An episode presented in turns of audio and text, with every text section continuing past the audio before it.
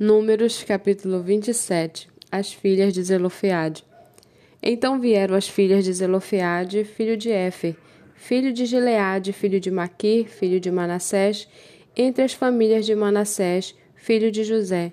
E são estes os nomes delas: Macla, Noa, Ogla, Milca e Tirza. Elas se apresentaram diante de Moisés, diante do sacerdote Eleazar, diante dos chefes e diante de todo o povo à porta da tenda do encontro, dizendo: Nosso pai morreu no deserto e não estava entre os que se ajuntaram contra o Senhor no grupo de Corá, mas morreu por causa do seu próprio pecado e não teve nenhum filho homem. Por que se tiraria o nome do nosso pai do meio da sua família só porque não teve filhos? Dê-nos uma herança entre os parentes de nosso pai. Moisés apresentou a causa delas ao Senhor, e o Senhor disse a Moisés: As filhas de Zelofiade estão pedindo o que é justo. Certamente você deve dar-lhes propriedade como herança entre os parentes do pai delas, e deverá transferir a elas a herança do pai. E diga aos filhos de Israel: se alguém morrer e não tiver filho, passem a herança dele para sua filha e se não tiver filha, dei a herança aos irmãos dele. Porém, se não tiver irmãos, dei a herança aos irmãos do pai dele. Se também o pai não tiver irmãos, dei a herança ao parente mais chegado de sua família, para que tome posse dela. Isto será a prescrição de direito aos filhos de Israel, como o Senhor ordenou a Moisés. Depois o Senhor disse a Moisés: Suba a este monte Abarim e veja a terra que dei aos filhos de Israel.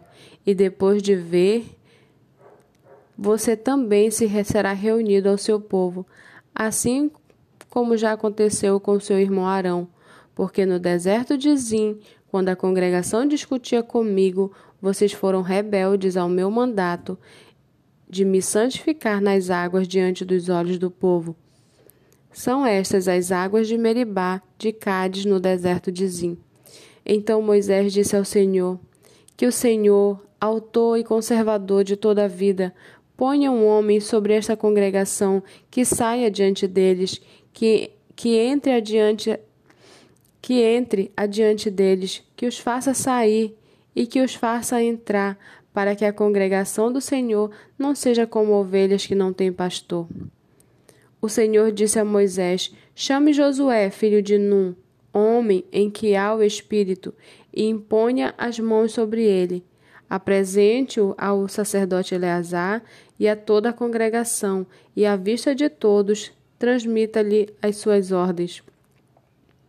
Ponha sobre ele uma parte da sua autoridade, para que toda a congregação dos filhos de Israel obedeça a ele. Josué deverá ser, se apresentar diante de Eleazar, o sacerdote, o qual por ele consultará o Senhor, de acordo com o juízo do Urim. Segundo a palavra do sacerdote, sairão e segundo a, palavra, a sua palavra entrarão, ele e todos os filhos de Israel com ele e toda a congregação. Moisés fez como o Senhor lhe havia ordenado.